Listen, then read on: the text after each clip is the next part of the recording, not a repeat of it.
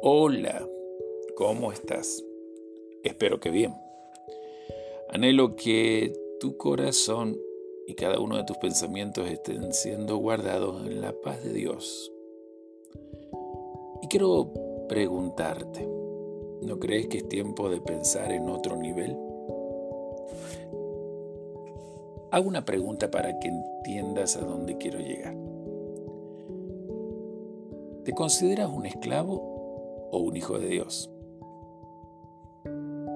Quiero contarte un dato. El 90% de los israelitas que salieron de Egipto eran esclavos.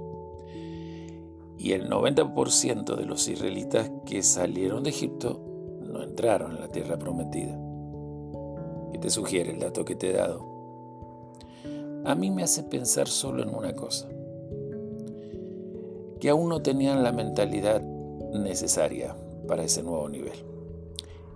Ellos mantenían la mentalidad de esclavo, es decir, ellos solo pensaban en las comodidades de ser esclavo y de que alguien les diga lo que debían hacer.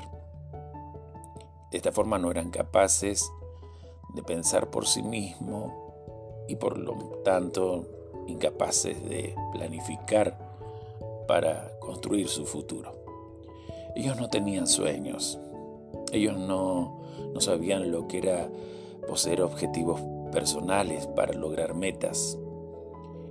Y con esta forma de pensar, Dios no podría jamás formar un pueblo que fuera llamado el pueblo del Eterno. Todos hemos sufrido en algún momento de nuestra vida decepciones. Todos hemos pasado por fracasos.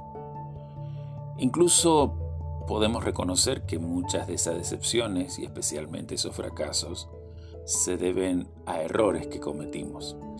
Y lamentablemente muchos de esos errores nos siguen persiguiendo y hacen que nuestro pensar no pueda elevarse a otro nivel seguimos siendo esclavos.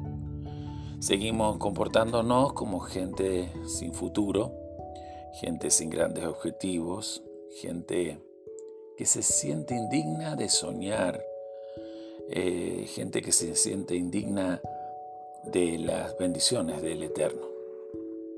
Y bueno, esta es la mentalidad que el oponente quiere que tengas. Porque así logra que tú solo seas un número en, el mundo, en, en la masa de gente que hay en este mundo. Que seas un número en la escuela, en tu lugar de reunión religiosa, en tu club social. Y al lograr que seas un número, cumple ese objetivo. Que se apague tu crecimiento, que no puedas participar en las actividades desde tu sentido de propósito. Y así te impide ser el líder de tu entorno. Sí, ya sé, a esta altura seguramente estás diciendo, sí, tengo mentalidad de esclavo, no de hijo. Bueno, pero es cuestión de aceptarlo. Mientras tengas concepciones de esclavo, sí, serás limitado en todo lo que tiene que ver con tu vida. Pero lo bueno o la buena noticia para hablarlo mejor es que Dios quiere liberarte y poner una mentalidad nueva en ti, una forma de pensar totalmente novedosa, con un fin, que logres saber cuál es tu valor en esta vida, un valor realmente incalculable, al punto que para librarte de la esclavitud, sabemos que Él nos dio un regalo maravilloso la vida de su propio Hijo. Más allá de tus errores o más allá de lo que te suceda en la vida, quiero que sepas que Dios siempre está dispuesto a darte una nueva oportunidad. Sí, Él está dispuesto a perdonarte y brindarte un mundo de posibilidades desde esa nueva oportunidad. Lo único que te pido que repitas conmigo la siguiente oración. Cerrar los ojos y desde tu interior decirlo con certeza.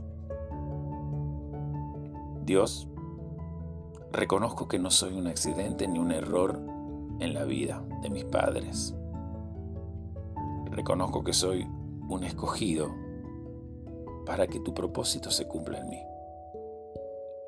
Reconozco que me creaste para grandes cosas.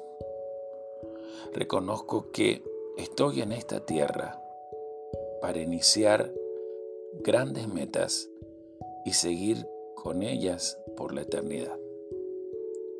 Delante de ti, prometo no escuchar más a los susurros del enemigo y me comprometo a prestar atención a tu voz, la que siempre me dice que soy real sacerdocio, nación santa, linaje escogido.